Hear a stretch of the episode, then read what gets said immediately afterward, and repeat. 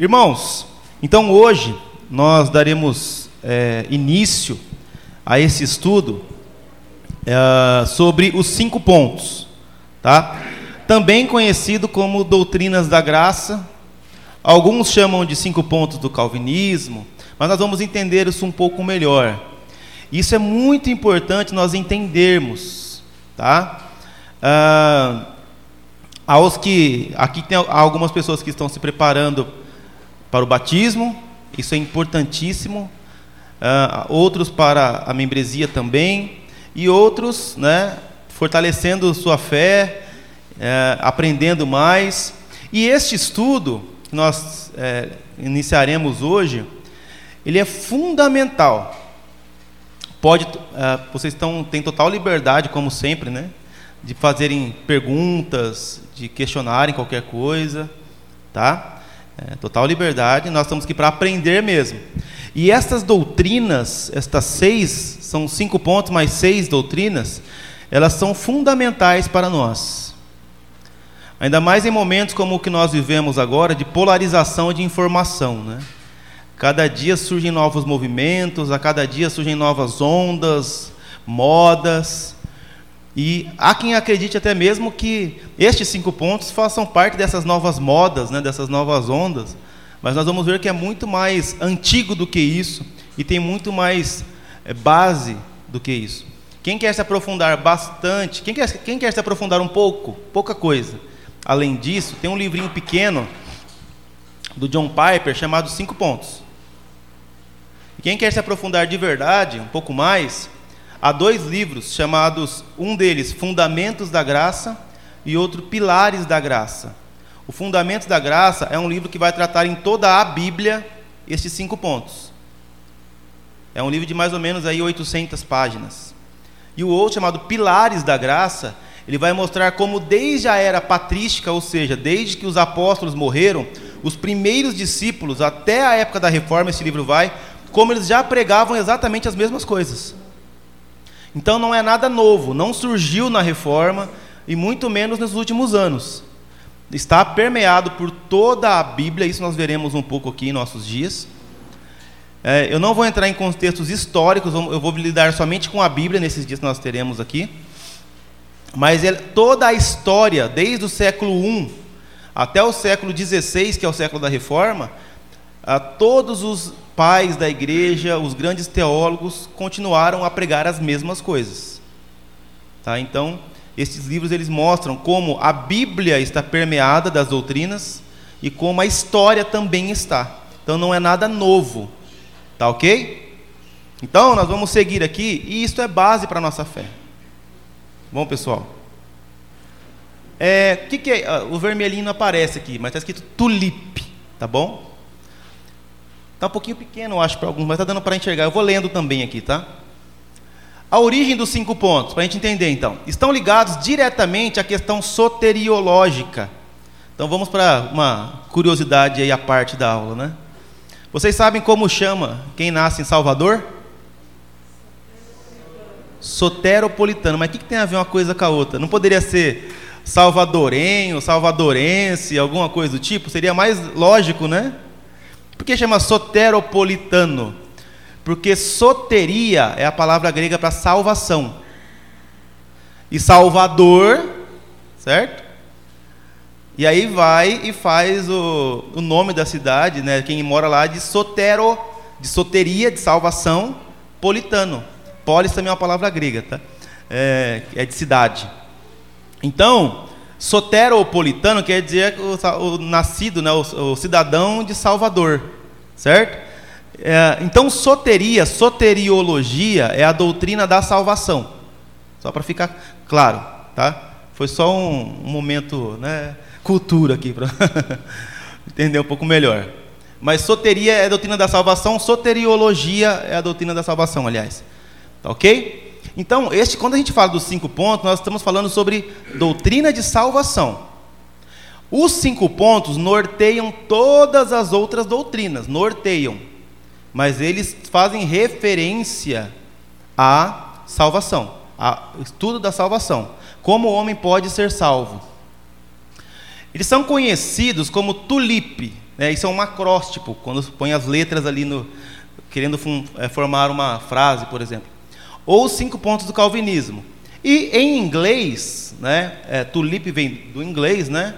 Então vai para total depravação, traduzindo aqui, eleição incondicional, é, expiação limitada, graça irresistível e perseverança dos santos. Ok? Então, os cinco pontos são Então, aqui da tulipe, né, o acróstico aqui inicial. Ok, pessoal? Tranquilo? Mas a gente precisa entender da onde surgiu isso aí.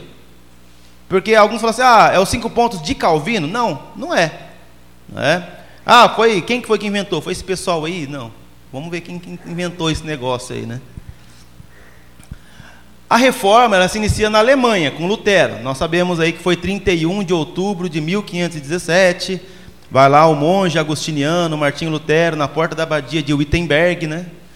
Crava na porta da abadia suas 95 teses, que são contrárias é, ao que a Igreja Católica vinha pregando, principalmente com referência à salvação.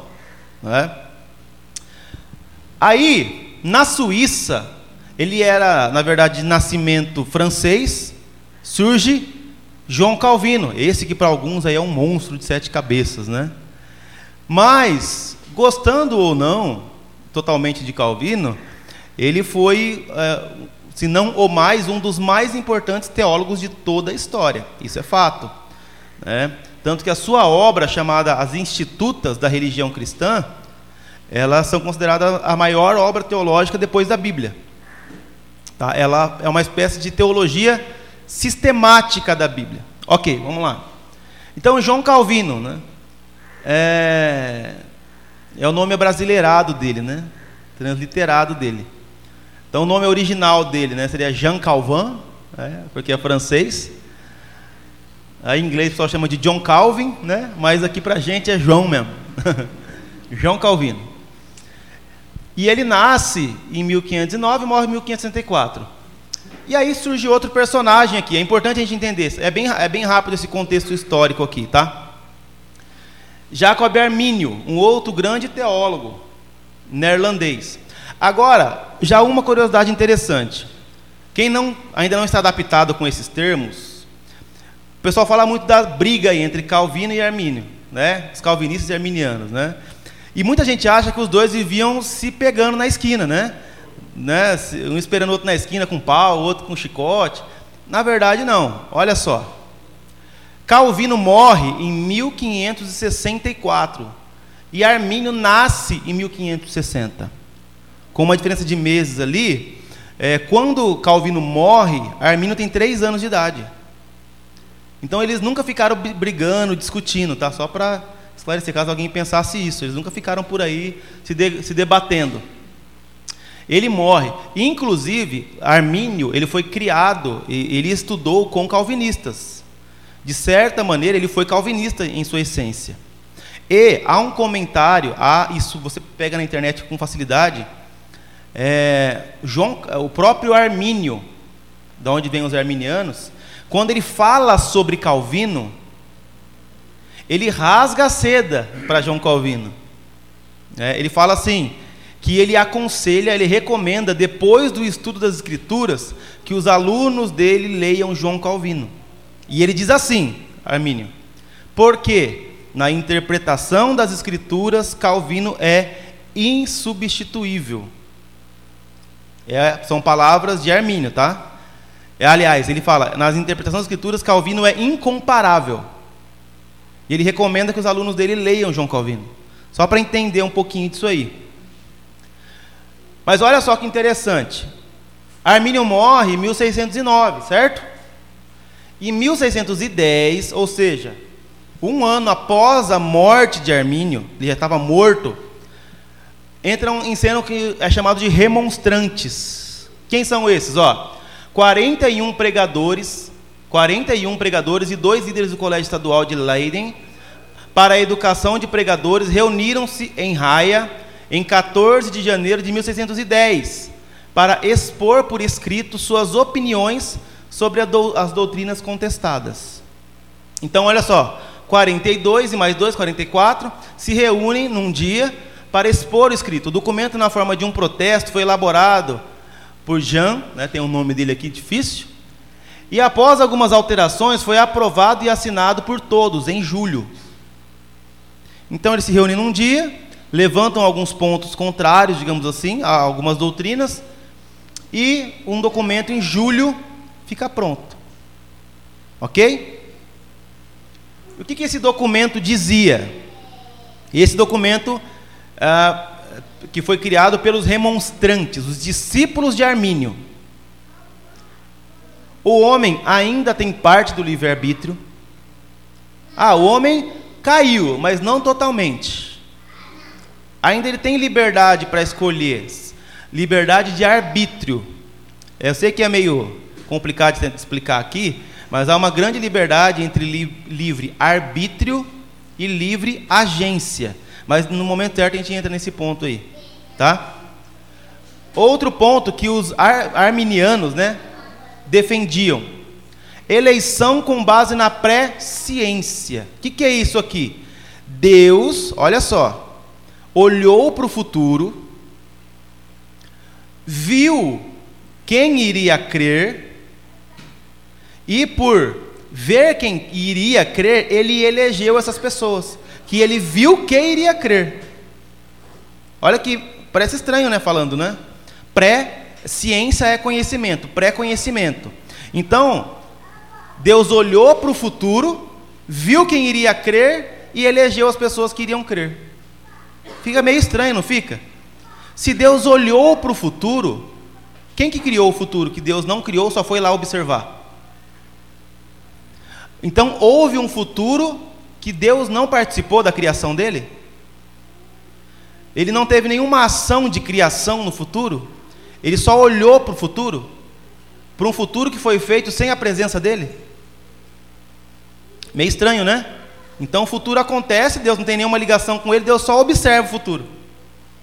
Isso que é eleição com base na presciência. Há um futuro criado à parte de Deus, onde Deus não influenciou, agora ele só olha. E aí ele viu, poxa, essas pessoas vão crer, então eu vou eleger quem vai crer. Ué, essa é a doutrina levantada por, pelos arminianos, tá? É, e como se a, o crer não fosse uma obra da fé.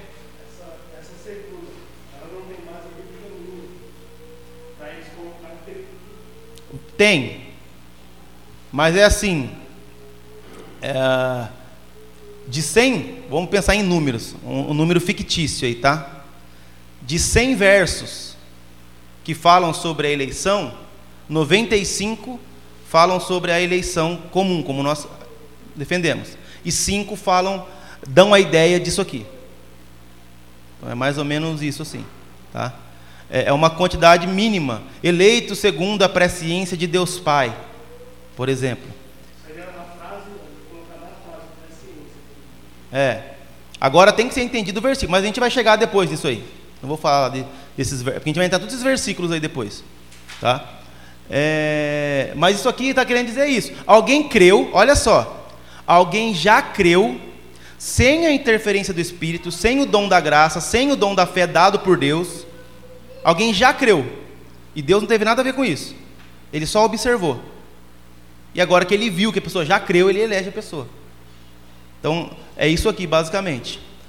Segundo, terceiro ponto. Cristo morreu por todos os homens. Esse talvez seja o maior ponto de tensão entre a teologia reformada e a arminiana, digamos assim. Mas nós vamos chegar nele também, tá? A graça pode ser resistida. Esse é o quarto ponto. Dos calvini, dos arminianos, aliás. Então Deus pode chamar uma pessoa e ela fala assim: "Não, não quero". A graça resistida. Não, Deus está chamando, Deus quer e a pessoa não quer. Ele pode resistir à graça. E por último, o crente pode perder a salvação. Então, tá, ele foi salvo. Mas se ele pisar fora da faixa, ele perde. E aí ele vive numa eterna meio que roda gigante assim. Ó, eu estou bem, Esse mês eu fui na igreja, dizimei, estou bem, estou bem, estou salvo, se voltar hoje. E agora, esse mês eu já não dei o dízimo, não participei da ceia, se voltar agora, estou perdido. E aí vive nessa meio que montanha, essa roda gigante, entre perde e ganha, perde e ganha a salvação. Se Jesus voltar no dia que você estiver bem, você está salvo. Se ele voltar no dia que você estiver mal, azar o seu. é? É claro, estou simplificando a coisa aqui. Mas a ideia é mais ou menos essa. Tá? E eles então, reunidos, criaram estes cinco pontos para combater as, os livros, né, os escritos de João Calvino. Então eles criaram esses cinco pontos aqui. Então os cinco pontos primeiros nascem com eles. Ok? Depois, para ser breve, em 1618 a 1619, por mais ou menos nove meses, o Sínodo de Dort, que foi numa cidade chamada Dordrecht, na Holanda, ele acontece pela Igreja Reformada Holandesa com o objetivo de regular as controvérsias que estavam acontecendo ali. A primeira reunião foi tida em 13 de novembro de 1618 e a última, a ó, centuagésima, quinquagésima quarta ou seja, 154 reuniões. Foi a de 9 de maio, aproximadamente então sete meses depois. Foram também convidados representantes de direito de voto vindos de oito países. O nome Dortre era uma para a cidade de Dort, era uma abreviatura aqui. O sínodo decidiu então pela rejeição das ideias arminianas estabelecendo a doutrina reformada em cinco pontos. Essas doutrinas escritas no documento final foram chamados de canones de Dort. São também conhecidos como cinco pontos do calvinismo. Então, pessoal, só para a gente entender o negócio. A gente fala assim: ah, o calvinismo. Ele acredita que ele leu três, quatro páginas do Wikipedia, ele já está apto para refutar os calvinistas, né? Só para entender uma coisa. Então, os discípulos de Armínio se reúnem, mais ou menos, ah, não me lembro o número agora, 40 e poucos, né? 44, e chegam naqueles cinco pontos. Agora nós temos, aqui eu não coloquei o número, mas foram aproximadamente 120 pessoas. Os maiores teólogos da época. 120 teólogos reunidos em 154 assembleias por sete meses, chegaram à conclusão de que aqueles cinco pontos estavam errados. Então eles propuseram outros cinco pontos para refutar aqueles. Deu para entender? Irmãos, não é um negócio assim que um cara, ah, Calvino foi lá escreveu cinco pontos, todo mundo abraçou a ideia dele. Não foi um negócio tão simples assim. Estamos falando de 154 assembleias com 120 homens reunidos por sete meses para chegar na conclusão de que aqueles outros cinco pontos não são válidos. E, e aí então eles propuseram cinco pontos para combater aqueles primeiros. Deu para entender, pessoal? Percebe que não é um negócio assim, ah, um cara foi lá e escreveu, um monte de gente abraçou a ideia. O Calvino nem, nunca propôs cinco pontos. Não vieram dele os cinco pontos. Quando isso acontece, 1618, 19, quando termina, ele já está morto há muito tempo.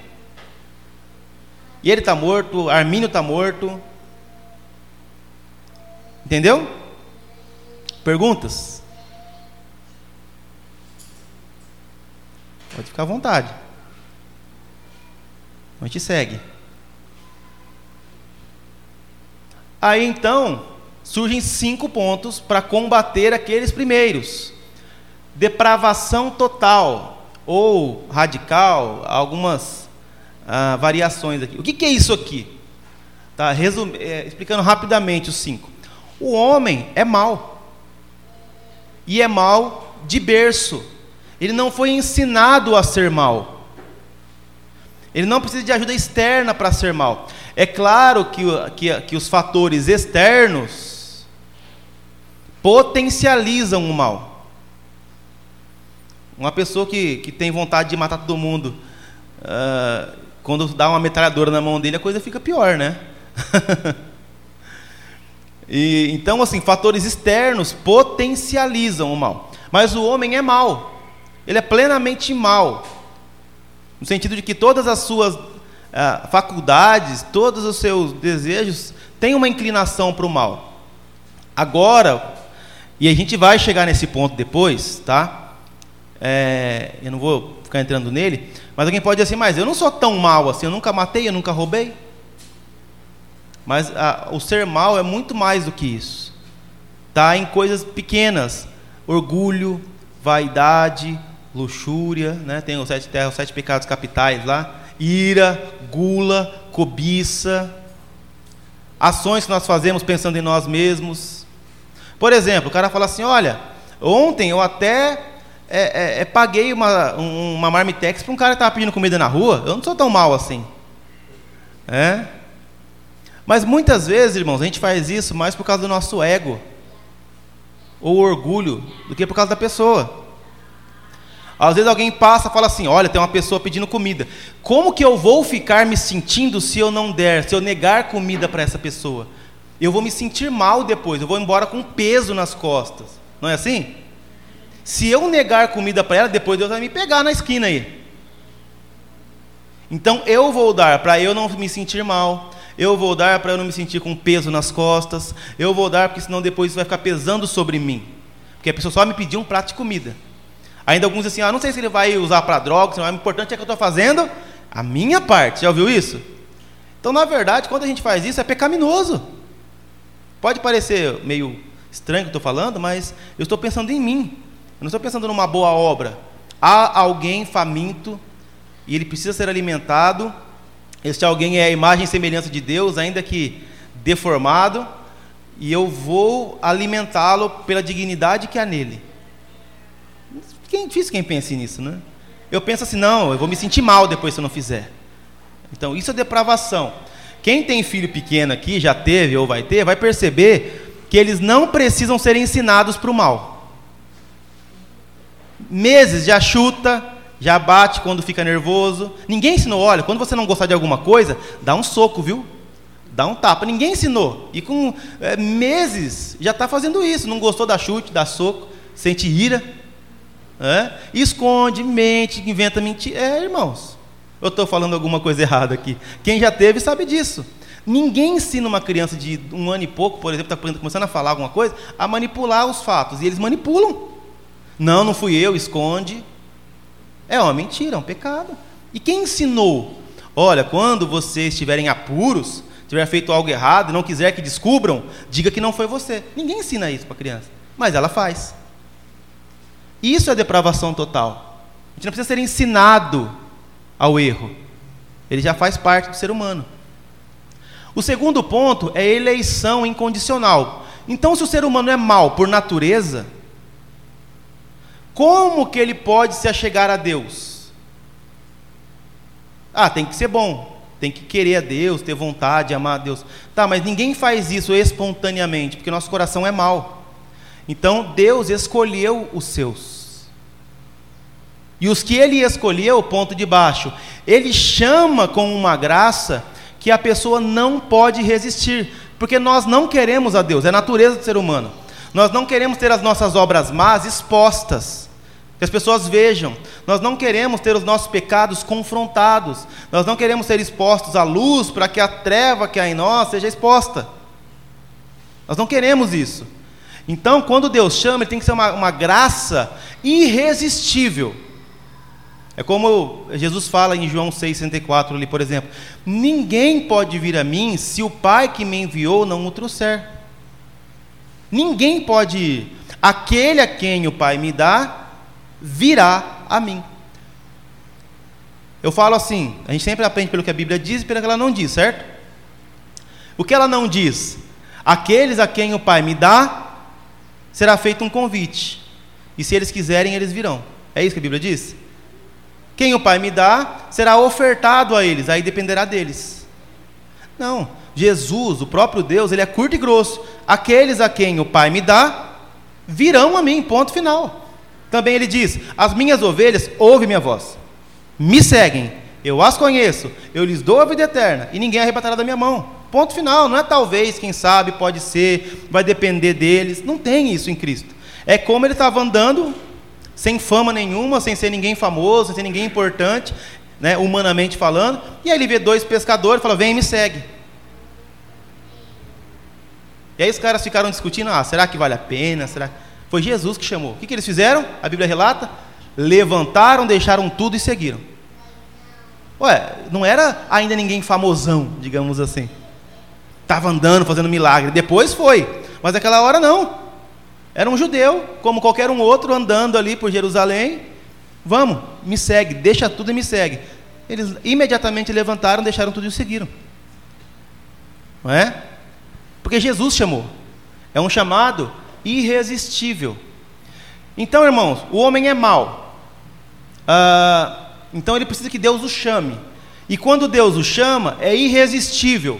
Teria então lógica, ele sabendo quem ele iria chamar, quem iria ser salvo, e ele já sabia todas as coisas, e quem não iria ser salvo, seria óbvio, teria alguma lógica, então ele morrer pagando o preço pelo pecado de quem ele não escolheu? Não tem lógica. E quando a gente fala que ele morreu por todos, a gente vai ter que chegar num problema aí. Primeiro, se ele morreu por todos, a morte dele serve para quê? Vamos lá. De forma simples. Tá. Antes disso. O que disseram sobre Jesus? E o seu nome será Jesus, porque ele salvará o seu povo dos seus pecados. Certo? Se ele morreu para tirar os pecados e ele morreu por todos, então ele falhou na missão dele? Não falhou, certo? Então ele tirou o pecado. De quem? De todos, certo? O que condena o homem ao inferno? Que pecado? Se ele morreu por todos. Todos serão salvos. Vai chegar lá em 1 Coríntios 15: comamos e bebamos, porque todo mundo vai ser salvo. Certo?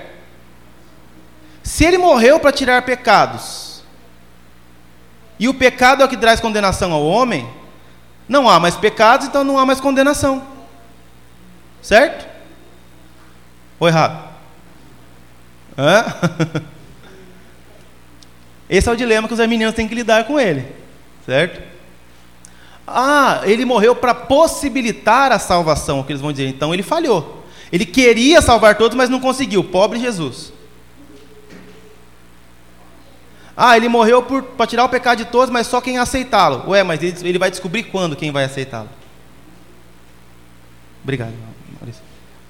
Até esqueci meu café, ficou frio ali já. E aí veja só, pessoal, seguindo a lógica. Ele morreu por quem então? Por quem ele iria salvar. Por quem ele escolheu, por quem ele chamou e ele morreu por estes, porque ele morrendo, ele garante a salvação de por quem ele morreu. Agora, se ele que fez tudo desde o começo, né, como diz a Bíblia, anuncia o fim desde o começo, a última página do mundo já está escrita, está lá em Apocalipse. Ele não conhece o meio? Conhece o meio, não é? Se ele já conhece o meio, ele sabe quem irá e quem não irá salvar, correto? Deus sabe, não sabe?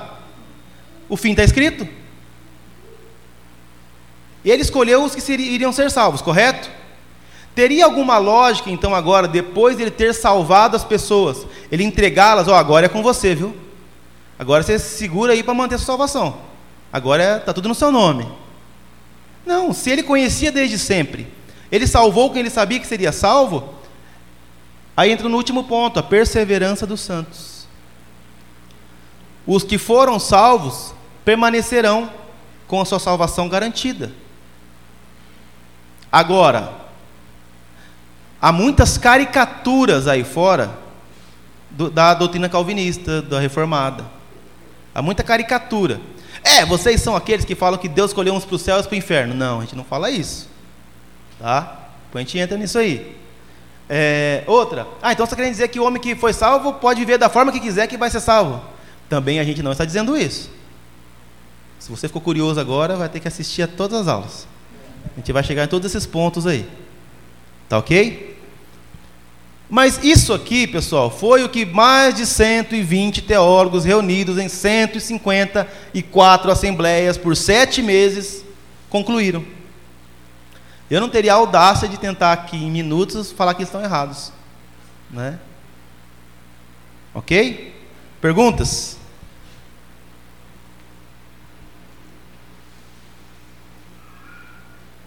Fala, Regina.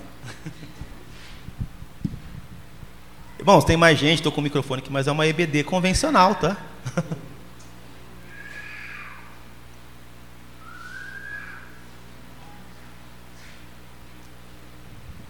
Sigamos. Para antes da gente entrar nos cinco pontos, a gente precisa entender essa doutrina aqui, ó, que é a que eu vou tratar hoje também. Doutrina da soberania de Deus. Ok? Por quê? Ela coloca cada coisa em seu lugar. Primeiro, por quê, irmãos? Sabe qual é a maior. Quando, quando eu escuto pessoas criticando a teologia reformada, ou doutrinas da graça, o que eu mais percebo nas falas é que eles não aceitam que Deus seja Deus e eles não sejam. Como assim Deus escolher pessoas? Ele é Deus. É como o filho falar para o pai assim: Como você escolheu esse nome para mim? Como assim? Você queria que você deixasse você crescer para escolher? Ainda que hoje pode mudar, mas não é o caso. Mas é, Deus é Deus. Muita gente fica bravo com Deus ser Deus. Deus não pode fazer isso, Ele não pode. Spurgeon dizia assim: Nós escolhemos a esposa que nós queremos para casar. Deus não poderia escolher sua noiva também?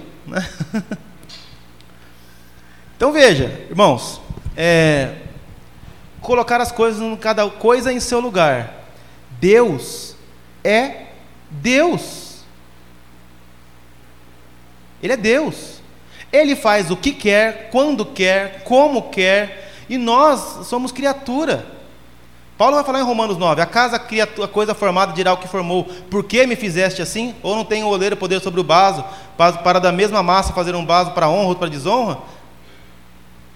Há injustiça da parte de Deus? Não, Paulo responde. Deus é Deus, irmãos. E perceba, a grande parte dos argumentos contra a teologia reformada é que Deus é Deus. Ele toma decisões, ele tem atitudes, ele tem escolhas que não dependem de mim. E isso é um absurdo para o homem natural, porque ele não quer não ter controle. Ele acha um absurdo nós não termos controle sobre as coisas. E Deus é Deus. Não importa quem é, Deus é Deus. E elimina algumas falácias contrárias, como assim? Algumas palavras mal ditas sobre a teologia reformada. Entender a soberania de Deus. Está dizendo que Deus escolheu. Está dizendo que Deus já sabia. Está dizendo que Deus fez com quem Ele quis. Ele é Deus, irmãos. E nós não somos. É isso que deixa o homem maluco, porque ele queria ser Deus. Isso foi a, isso foi a primeira coisa que a serpente tentou a mulher, né? Ó, oh, se você comer, seus olhos vão ser abertos e você será como Deus. E aí ela falou assim: é como Deus? Hum, interessante esse negócio, hein? Foi o que o diabo quis fazer, colocar o trono dele acima de Deus. A mulher quis ser como Deus. Depois na Babilônia, em Babel, Vamos fazer uma torre chegar lá no céu. E daí por diante o homem tem tentado ser Deus. E quando fala para o homem que ele não é Deus, aí você mexe numa ferida dele.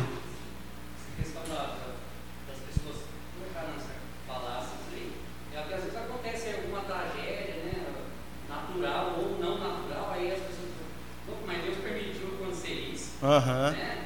Nossa, mas ó, ele serviu a Deus e aí aconteceu isso. Uhum.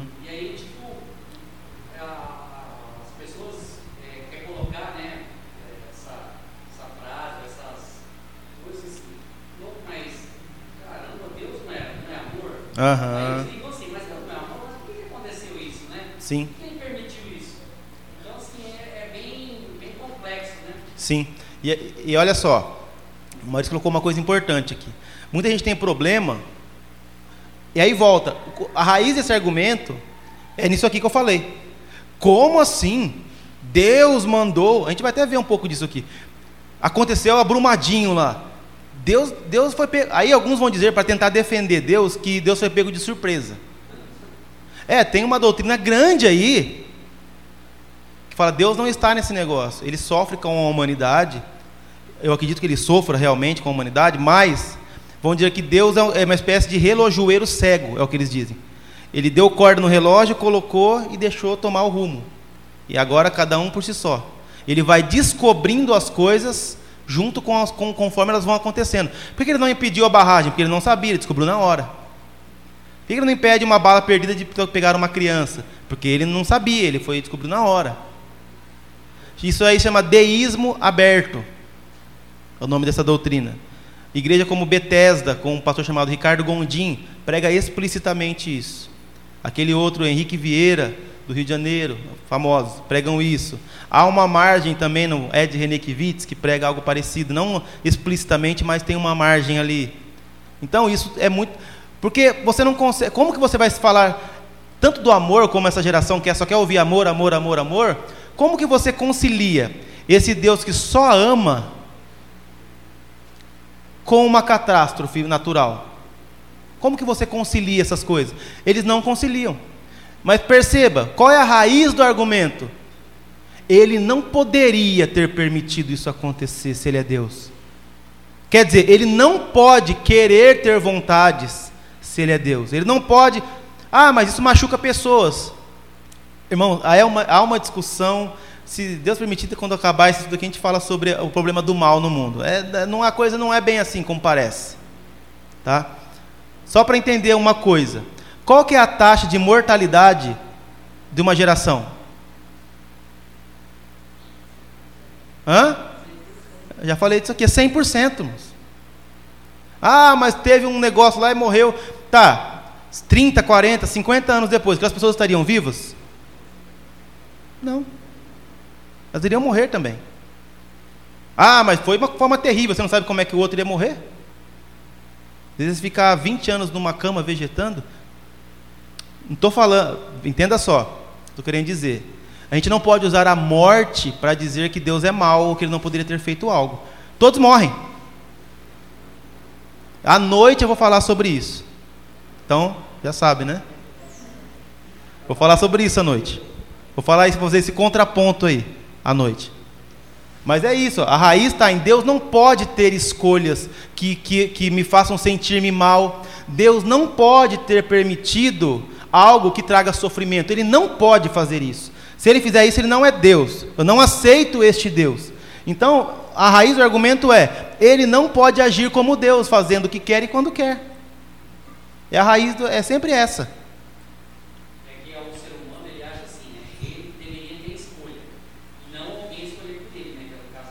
Uhum. Então o que acontece? Muitas das vezes, que nem né, a, essa fala aí, ah, mas Deus foi pego de surpresa. Mas para mim, para quem só fez assim, haja luz, houve luz, uhum. e hora estourou a página, peraí que eu vou parar. Aham. Uhum. Vou conter ela, vou fazer ela voltar para trás, ele tem o poder. Sim.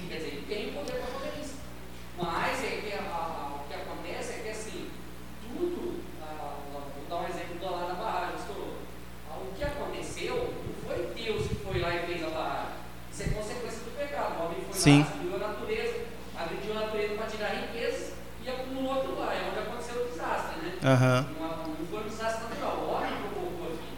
Mas, Sim. né, falando do desastre natural. A queda. É a o, que, o que provoca essas coisas é a queda. É. Aí assim, ah, mas o desastre natural, tsunami lá do, Japão. É, mas aí é consequência da, natureza, não tem, não tem é, controle. É, Deus está Deus tá no controle de tudo. Mas a gente precisa entender isso aí melhor, né? A coisa é mais profunda. Mas Deus pode ter querido feito aquilo? Pode, a gente vai ver até agora que é soberania de Deus. É por isso que essa doutrina é tão importante ser iniciada com ela. Mostrar que Deus é soberano. O que é soberano? Ele manda, ele controla, ele domina. Ele faz porque ele quer, porque ele é Deus. Certo? Então, é, é importante entendermos isso aqui, entendermos os outros. Isso aqui, pessoal, não é ah, mais um estudo teológico. Não, isso aqui é a raiz da fé. Não de Calvino, de reforma, mas bíblica. A gente vai ver isso aqui. Vamos lá, por exemplo, ó, soberania de Deus. Eu vou ler esse texto aqui. Lembrai-vos, está lá em Isaías 46, tá? Do 8 ao 11. Lembrai-vos disto e tem de ânimo. Ó, uma, uma observação. Eu vou citar diversos textos e não dá tempo de cada um deles eu ficar falando do contexto. Mas vocês têm anot quiser anotar, tal, eu não estou tirando nenhum do seu contexto, tá bom? É que não dá para citar todo o contexto de todo, porque senão a gente não sai daqui. Lembrai-vos disto e tem de ânimo. Olha só, pessoal. Tomai-o a sério, ó prevaricadores. Lembrai-vos das coisas passadas, da antiguidade. Olha só. Que eu sou Deus e não há outro. Eu sou Deus e não há outro semelhante a mim. Que desde o princípio anuncio o que há de acontecer. E desde a antiguidade as coisas que ainda não aconteceram, sucederam que digo: o meu conselho permanecerá de pé. Farei o quê? Toda a minha vontade. Esse é Deus. Que chamo a ave de rapina desde o oriente, de uma terra longínqua, o homem do meu conselho. Eu o disse e eu também o cumprirei. Tomei este propósito, também o executarei. Eu sou Deus, falo que vou fazer desde o começo, anuncio o fim desde o princípio, eu faço toda a minha vontade. Por quê? Qual é a explicação? Porque eu sou Deus. É o problema maior que o homem tem, ele não quer aceitar que Deus seja Deus. Deuteronômio: Vede agora que eu, eu o sou, e mais nenhum Deus há além de mim. Eu mato, eu faço viver, eu firo, eu saro, e ninguém há que escape da minha mão. Deus falando, irmãos. Dizia uma música é, dando uma quebrada um pouco aqui, né? Já dizia o poeta Mano Brown: O que tiver de ser será meu, está escrito nas estrelas, vai reclamar com Deus. Mano Brown, teólogo Mano Brown. Agora veja, mas ele tá, tem uma teologia melhor do que muito crente, né? Olha só, Jó 42, 2. Bem sei eu que tudo podes e que nenhum dos teus propósitos podem ser impedidos. Jó falando para Deus: Senhor, tu pode tudo, nenhum propósito teu pode ser impedido. Olha esse salmo que maravilhoso, irmãos. Veja só, Salmo 139. Os teus olhos viram o meu corpo ainda informe, e no teu livro todas essas coisas foram escritas. Olha só, as quais em continuação foram formadas, quando nem ainda uma delas havia. O que o salmista está dizendo? Todos os meus dias já estavam escritos no seu livro, ainda que nenhum deles ainda tivesse existido. Irmãos, a gente fala de, de liberdade, ser livre, ser livre. Ah, o homem é livre, como até o Maurício colocou aqui. Aí eu te pergunto, o Maurício mesmo, você escolheu os seus pais? Você não escolheu os seus pais? Você escolheu o lugar que você ia nascer, pelo menos. A cidade. O hospital. Não escolheu? A época que você ia nascer, você escolheu? Também não. A cultura que está ao seu redor, você escolheu? Sim, né? Mas aqui você nasceu. A cor, a sua cor você escolheu. Não também? Irmãos, que liberdade é essa que a gente tanto tem? Quem que me fez nascer aqui não no Japão, e não na Coreia, e não na Rússia? Qual liberdade que eu tive? Branco, negro, que liberdade eu tive? Para falar português, inglês, espanhol, que liberdade eu tive para isso? Para nascer no século 20, 21, século 13, 12, 11. O que me fez não nascer lá na época das bruxas, né, da queimada das bruxas, ou na época patrística da perseguição em Roma? Eu escolhi, falei, não, não, vou esperar o século XXI porque vai ter Netflix. É. Quem fez? Quem escolheu? Ninguém escolheu. A gente acha que é livre, mas não é. Tá? A gente acha que tem liberdade, mas não tem. Olha lá, Provérbios. Como ribeiros de água, assim é o coração do rei na mão do Senhor, que o inclina a todo o seu querer. O coração do rei é inclinado por Deus. Na Bíblia, irmãos, por exemplo, a gente vê Nabucodonosor, Ciro, serem chamados de meu servo por Deus, e são, eram nações inimigas do, do povo de Deus. Meu servo, Deus chama, porque eles estão servindo a Deus num propósito, certo? Irmãos, a gente tem que orar pelos presidentes, por exemplo, independente se está lá quem você quer ou não quer, e Deus inclina os corações às vezes para abençoar um povo, às vezes para punir um povo.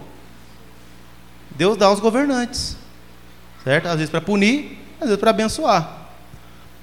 Olha o que ele diz em Isaías: Eu formo a luz e crio as trevas. Eu faço a paz e crio o mal. Eu, o Senhor, faço todas as coisas. Isaías 45, 7. Este mal aqui não é o mal moral, o que é o mal moral? O mal do pecado. Deus não pode pecar.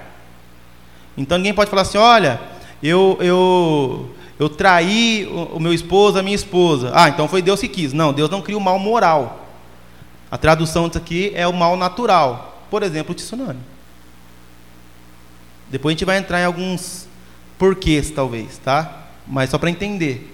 Eu, o Senhor, faço todas as coisas. Dizer assim, algo aconteceu e Deus não queria, ou falar assim, ou algum ser mais forte que ele foi lá e fez e ele não teve oportunidade de frear, ou ele foi pego de surpresa, ou ele queria.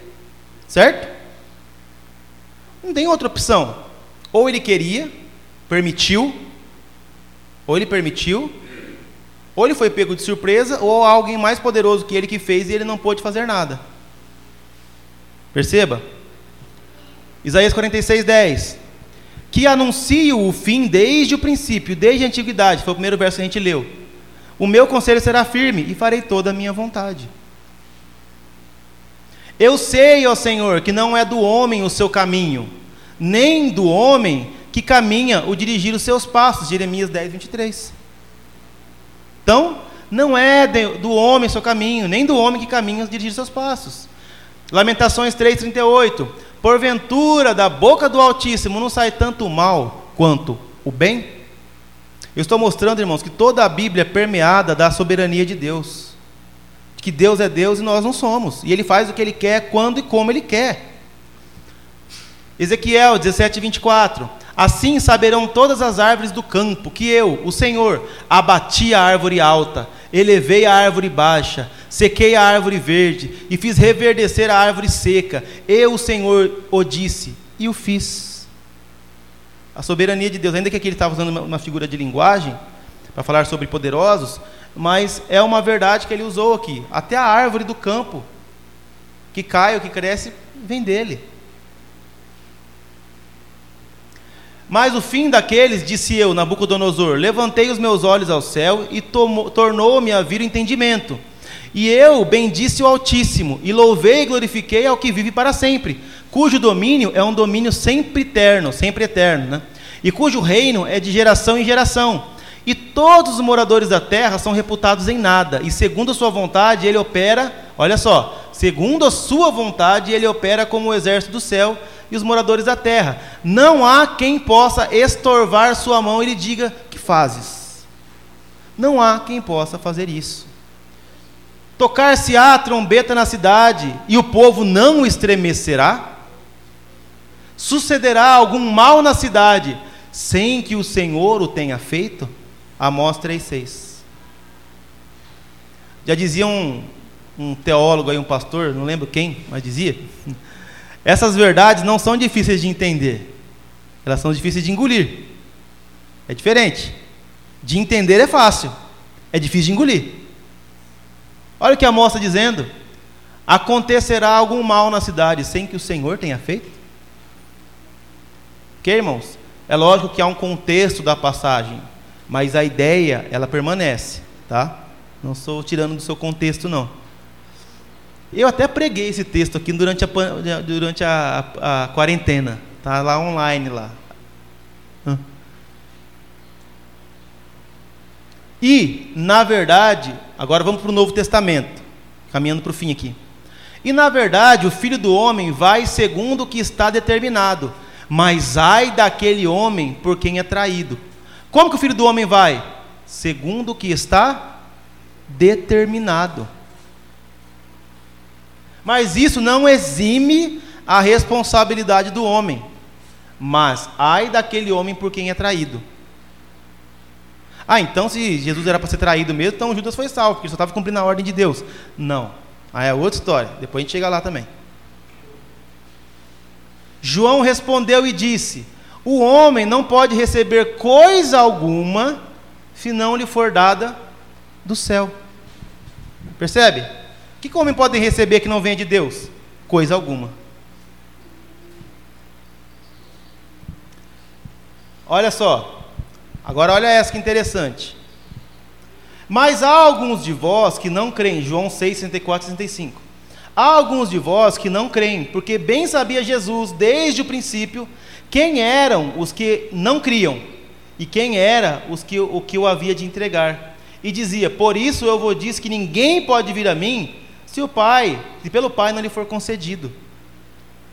Então, desde quando ele soube quem iria é, traí-lo, quem iria crer nele? Desde o princípio. E quando a gente fala princípio aqui, é princípio de tudo.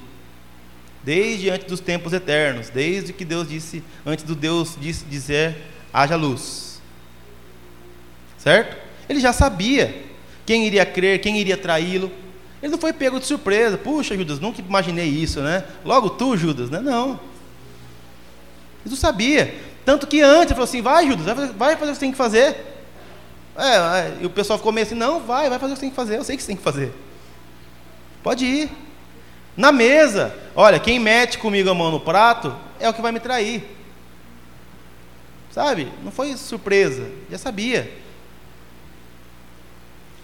a este que foi entregue pelo, falando de Jesus, olha, a este que foi entregue pelo determinado conselho e presciência de Deus, prendestes, crucificastes e matastes pela mão dos injustos. Então Jesus foi morto, entregue, sim, mas pelo, deter, pelo determinado conselho e presciência de Deus. Atos 4, 27 e 28, olha só. Porque verdadeiramente contra teu filho, Jesus, que tu ungiste se ajuntaram não só Herodes, mas Pôncio Pilatos com os gentios e os povos de Israel para fazerem tudo o que a tua mão e o teu conselho tinham anteriormente determinado que se havia de fazer. Olha que texto bomba aí. Ó. o que está dizendo dito aqui? O que, que, que, Lucas, né? O escritor de Atos é Lucas. Está dizendo o que Herodes fez, o que Pilatos fez, o que os gentios fizeram, o que os israelitas fizeram, o que, que era? Tudo o que o conselho de Deus tinha predeterminado que se fizesse. Eles foram instrumentos de Deus para Deus cumprir a vontade dele. Então, o que levou Jesus à cruz é, foi Deus.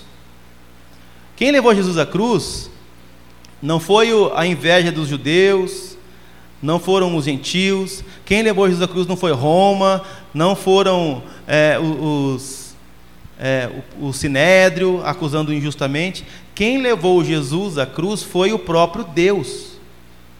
Eles só fizeram o que? O que a mão e o conselho de Deus tinham determinado. Vamos voltar para o princípio: ele é quem? Ele é Deus.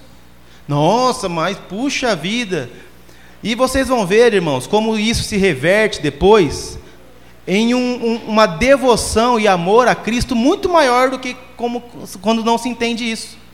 Porque esse Deus aqui escolhe, e cremos que nos escolhe, por quê? Porque Ele quis. Porque Ele nos amou antes que nós o amássemos. Né? Antes que houvesse mundo, Ele já olhou para nós. Ele não espera uma atitude nossa, ele não espera um momento para, nossa, agora sim eu posso salvá-lo. Não. Ele fez isso desde sempre. Porque ele quis, porque ele é Deus. É. O qual, nos tempos passados, deixou andar todas as nações em seus próprios caminhos. O que ele fez com as nações? Ele foi quem deixou elas andarem em seus caminhos em quem temos a redenção pelo seu sangue, a remissão das ofensas, segundo as riquezas da sua graça. Paulo falando em Efésios 1:7. Efésios 1:9. Olha só, descobrindo-nos o mistério da sua vontade, segundo o seu beneplácito, que propusera em si mesmo. Efésios 1:11. Olha só isso aqui. Outro texto que muitos gostariam de riscar da Bíblia, né? Nele digo, em quem também fomos feito herança. Olha só, havendo sido predestinados conforme o propósito daquele que faz todas as coisas segundo o conselho da sua vontade. Predestinados por quem? Por quem faz todas as coisas, segundo o quê? Segundo a bondade dos homens?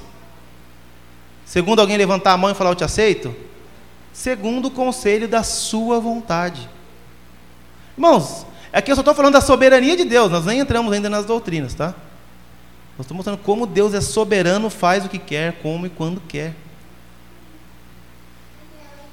Chegando ao fim já. Porque Deus é quem opera em vós. Olha só esse texto. Deus é quem opera em vós, tanto o querer como o efetuar, segundo a sua boa vontade. Filipenses 2,13. Final de Tessalonicenses aqui, ó e com todo o engano da injustiça para os que perecem, porque não receberam o amor da verdade para se salvarem. E por isso Deus lhes enviará a operação do erro, para que creiam na mentira, para que sejam julgados todos que creram, não creram a verdade, antes tiveram prazer na iniquidade. Deus está falando assim: para os que serão condenados, até mesmo dele vem a operação do erro, para que, sejam, para que creiam e sejam condenados. Essa é um dos mais fortes também, assim, né? Como assim? Deus envia até a operação do erro para condenar. Toda boa dádiva e todo dom perfeito vem do alto, descendo do Pai das luzes, em quem não há sombra de variação. Segundo o que? Olha, de onde vêm as dádivas, o dom perfeito? Segundo a sua vontade, ele nos gerou pela palavra da verdade, para que fôssemos como primícias das suas criaturas. Ah, não digamos, eu vou fazer alguma coisa. Ele diz no final: se o Senhor quiser, e se vivermos, faremos isso ou aquilo. Daí que vem a famosa frase: você, Ah, você vai? Se Deus quiser, né? se Deus, o se Deus quiser vem daqui. Porque já disseram lá atrás: Olha, eu vou fazer tal coisa. Tiago fala: Não, não diga isso. Diga: Se o Senhor quiser, se Ele quiser, nós faremos. Se vivermos, faremos isto ou aquilo. Último texto, irmãos, porque Deus tem posto em seus corações que cumpram o seu intento. Ele põe no coração que cumpra o seu intento. E tenham uma mesma ideia, e que deem a besta o seu reino até que se cumpram as palavras de Deus. Aqui é no reino é, futuro aí, na, depois das tribulações. Amém, pessoal? Pouca informação, muita mais ou menos. Deu para molhar a boca? Hã? Então, essa é a doutrina da soberania. Eu quis mostrar que os cinco pontos não vieram do nada. De onde eles vieram? Primeiro. E que é uma doutrina, nós vamos ver, eu só vou trabalhar com, com exemplos bíblicos aqui, tá? Depois, quando nós entrarmos nos pontos. Eu e o Jairo vamos tratar essa série. E. Então, nós vamos entender um pouco melhor depois como isso vai funcionar. Tá tranquilo? Irmãos, batistas, creem nisso? Historicamente falando, né? a Batista tem início por volta de 1611. A primeira confissão em Batista de fé é de 1644, que foi revisada e concluída em 1689. Ela corrobora de começo ao fim com os cinco pontos. A primeira confissão batista, 1689. A primeira convenção organizada da Batista, 1883, tem escancarados os cinco pontos. Certo? A Batista, quando veio para o Brasil no trabalho missionário, ela adotou a primeira confissão de fé, que é a confissão de fé de New Hampshire, estritamente reformada, contendo cinco pontos. Os grandes batistas da história, como Charles Spurgeon, reformado, totalmente uh, crendo nos cinco pontos. William Carey, vivos hoje como D.A. Carson, é, John Piper,